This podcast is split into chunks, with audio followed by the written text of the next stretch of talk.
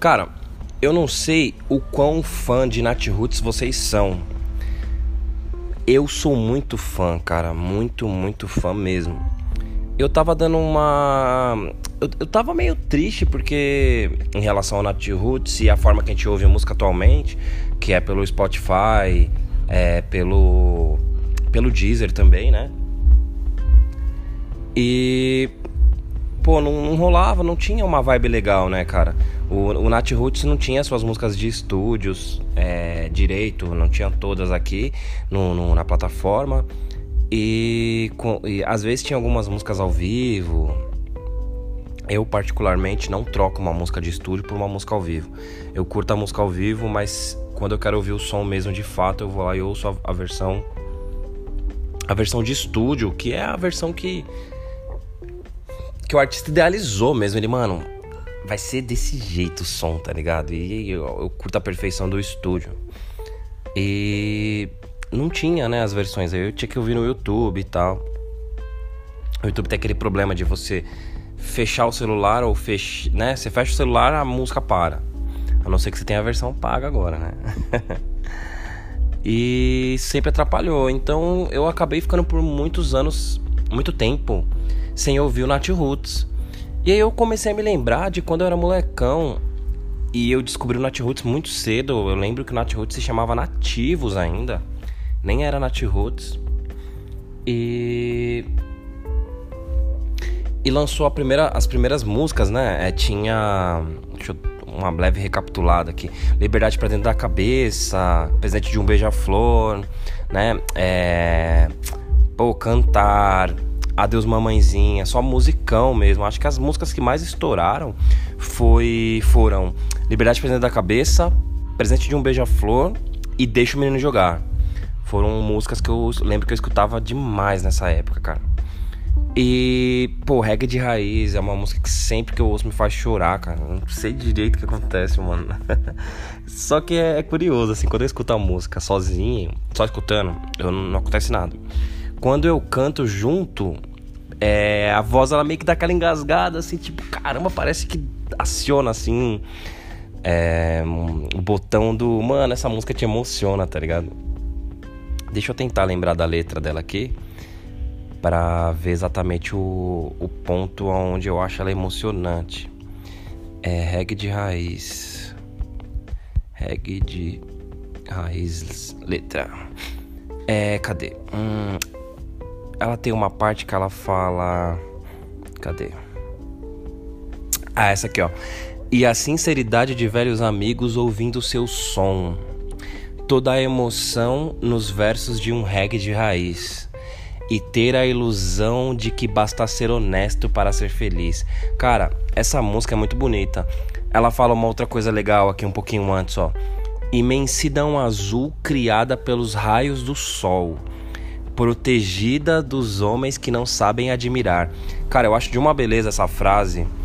Ela me serviu de, de pensamento e inspiração para muitas coisas em vários momentos assim da minha vida. Eu lembro que às vezes eu pensava assim, nossa, meu, às vezes eu acho que eu sou assim, ou eu acho que determinada coisa que eu gosto é assim elas são protegidas dos homens que não sabem admirar, sabe?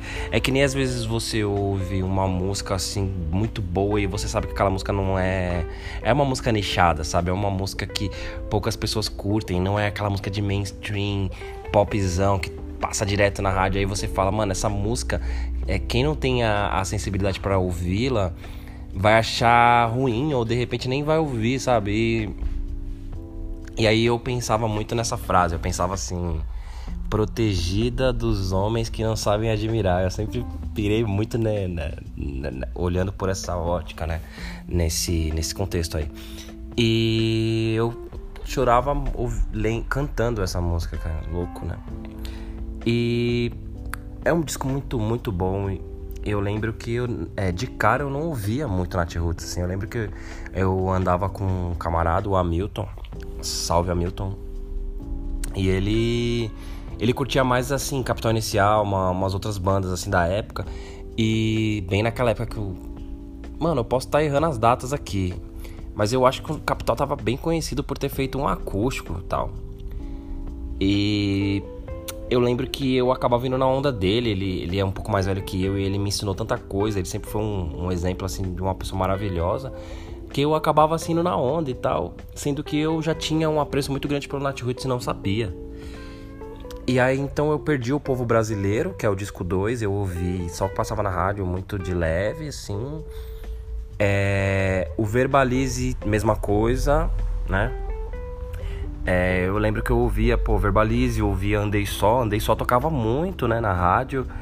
É, mas esse disco ele é muito bom. Ele tem um, uma curiosidade que é, nos anos 90 rolava muito é, num disco, né, no CD, ter uma música escondida como última faixa. Então você coloca lá na última faixa, a música ela tem 3 minutos, mas lá no, no player, né, você percebia que na verdade marcava 7 minutos, 8 e quando você ouvia aquela música, às vezes até por descuido, você deixava rolando o som.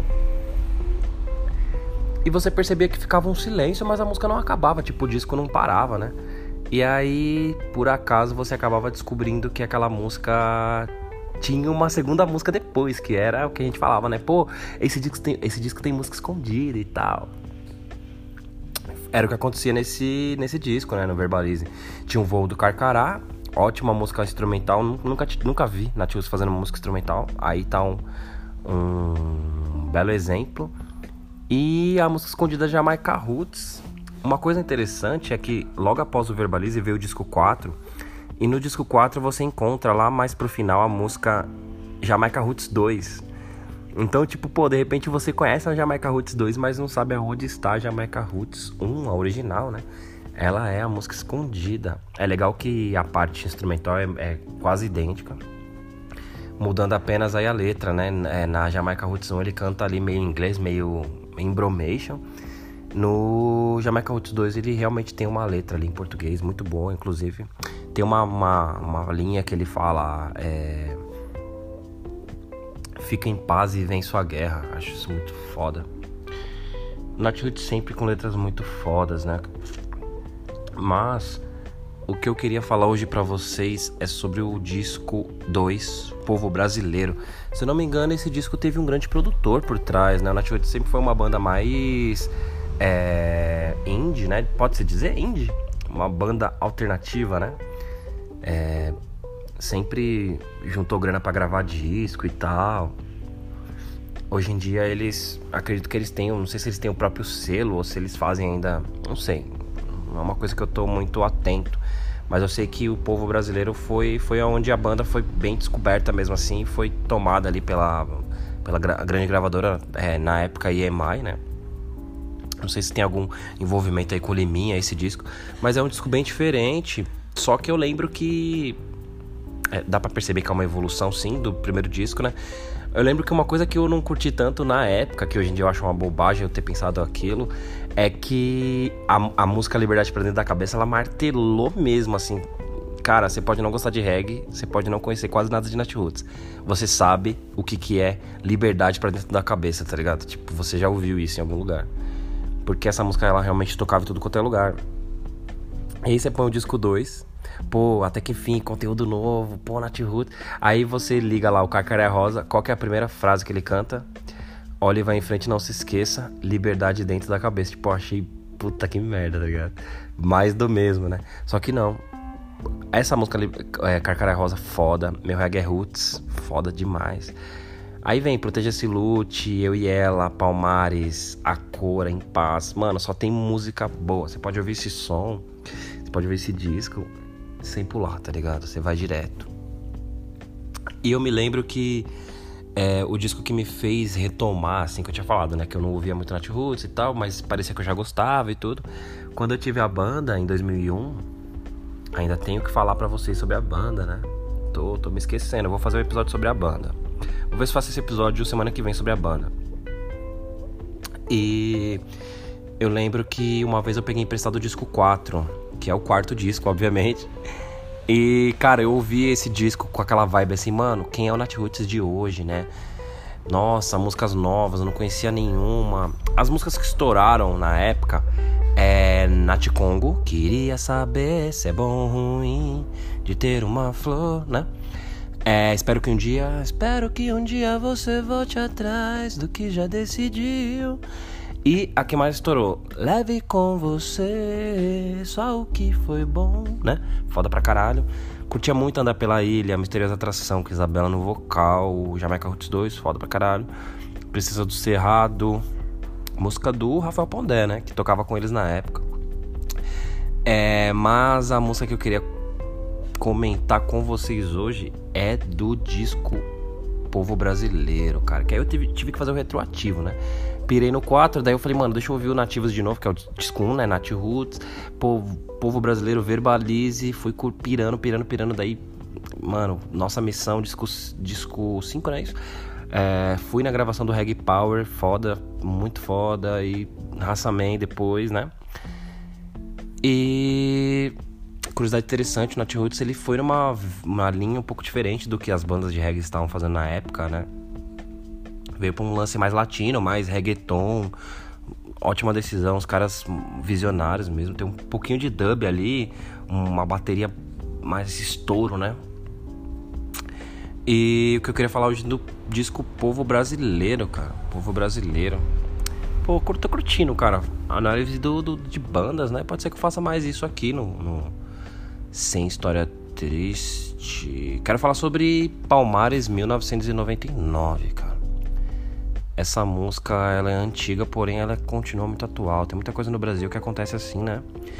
Você pode fazer um, sei lá, uma observação, um texto, algo sobre o Brasil e criticando alguma coisa, principalmente política, e ela fica muito atual lá, lá na frente, ela continua muito atual, né? Isso é uma pena, cara. É, vamos lá. É, deixa eu pôr aqui Jamaica. Palmares, né? Antes de ir pra música, eu quero ler aqui, ó, Quilombo dos Palmares, pra gente dar uma contextualizada né, na letra. Quilombo dos Palmares foi um quilombo da era colonial brasileira, situado ali em Pernambuco, né? É... Capitania, é, na então capitania de Pernambuco, né? Ficava na Serra da Barriga hoje, pertence, hoje pertencente ao município de União dos Palmares, no estado brasileiro do Alagoas. Quase falei aqui Pernambuco, não sei se na época era, mas é, consertando já aqui, ó, no estado do Alagoas. Porra, que da hora, cara. Ó, conheceu seu auge, né?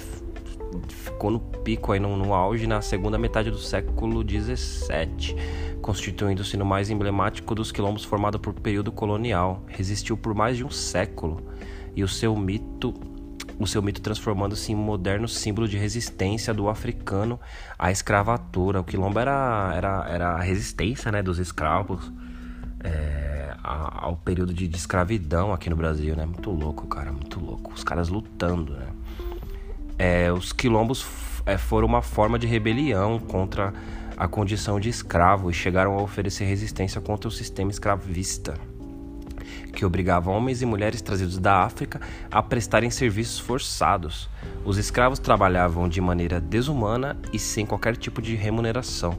Foi na região da Serra da Barriga, na então capitania de Pernambuco, que Ganga, Ganga Zumba e outros escravos fugidos formaram o Quilombo dos Palmares. Foda, muito foda.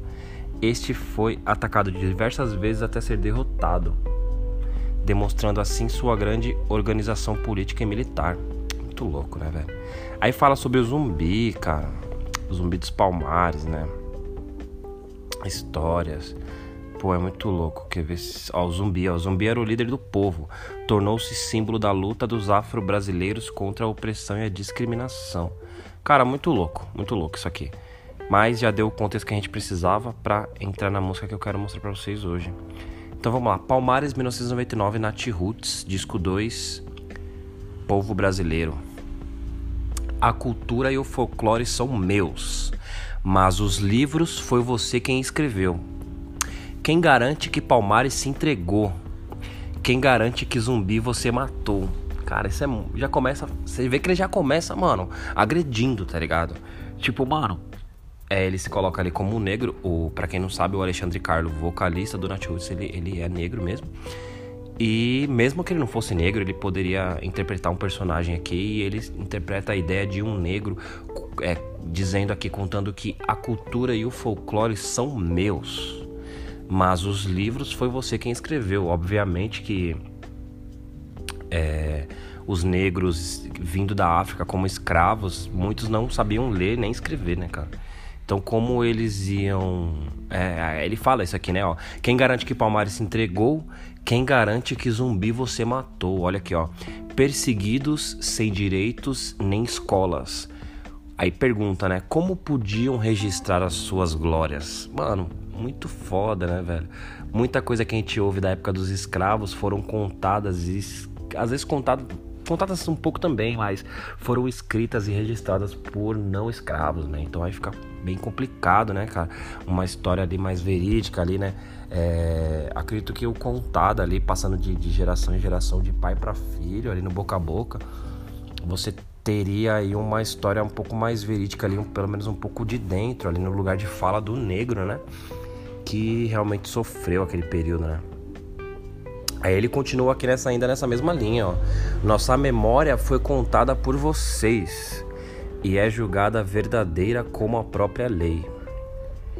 Por isso temos registrados em toda a história uma mísera parte de nossas vitórias.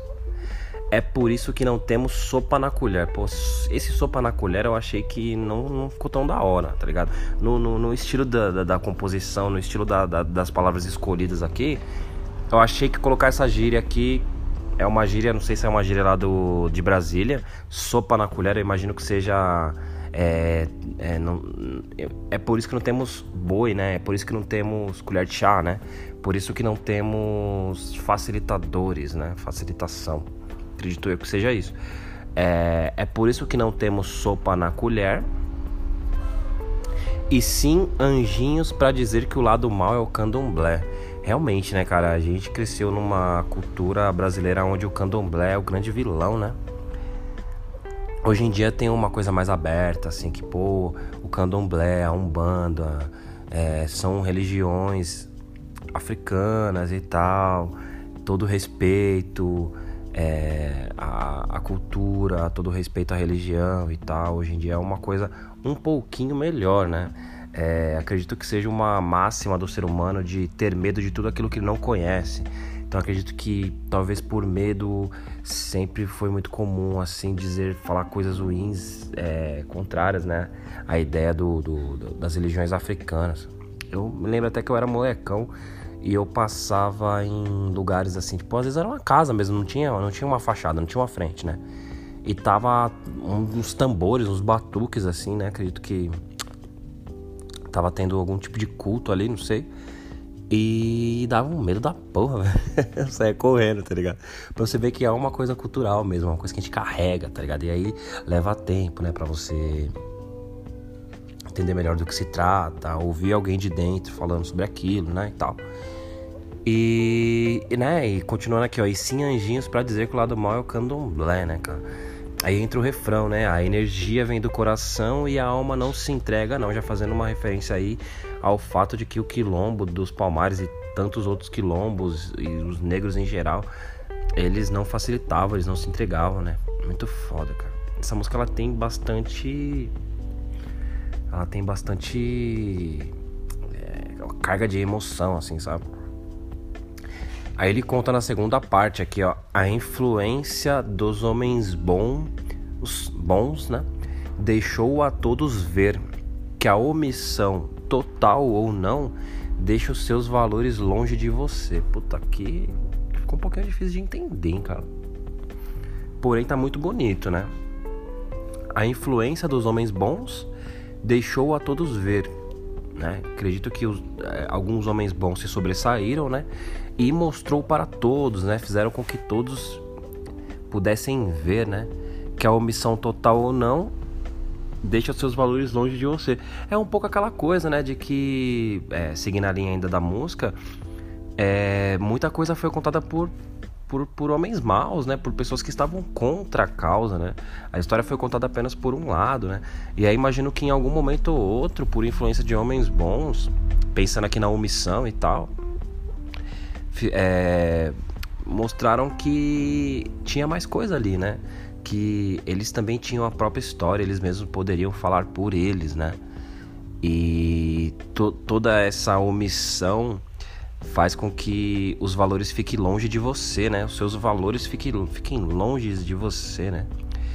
E aí que acontece, né, cara? O problema de a gente crescer com, com os valores de que o negro é menor do que o branco, né? De que as coisas relacionadas a negros são menores do que as coisas relacionadas a, a não negros, né? Toda a questão de cabelo, de tom de pele, de né, forma física e tudo mais. E aí entra a ideia, né, de que às vezes você cresce com isso na sua cabeça e você ainda não foi libertado dessa escravidão mental, né, já usando aí o trocadilho, e é, cap é, é capaz de você cometer algum vacilo, né, cara? É, aí ele entra com a ideia aqui, ó. Então despreza a flor Zulu, né? Já fazendo uma referência aí à ideia de que a flor negra, né? A flor, a flor preta, né? É um vacilo que pode acontecer com todos, né? Mas eu acho que isso é, é, é perdoável, cara. O que eu acho que não é perdoável é você insistir na, no erro, né? Você não procurar saber um pouco mais, né? Dos vacilos que você está falando e tal. Que nem aconteceu uma coisa curiosa, eu tava já fazendo um parênteses aqui. Eu tava falando, acho que dois episódios atrás, sobre o episódio 1 do Bahia e eu comento alguma coisa sobre sobre humor negro, né? Daí eu falo que é humor negro, mas eu não entro no mérito de falar que de falar que é só um minuto. Tive um probleminha aqui no meu celular, peraí. Problemas técnicos. Pronto, voltei humor. Eu não, não falei da ideia do, do, do, que o humor. Eu já tinha falado isso num outro episódio, né? Mas é só repetindo. Meu amigo Jim me mandou uma mensagem aqui. Falou: Elias, acho importante falar mesmo, né? Como eu já, eu já tinha dito, mas ele disse que vale sim, vale, né? Vale repetição. Importante falar do, da ideia de que muitas, muitas palavras referem a um negro com desprezo, né? Com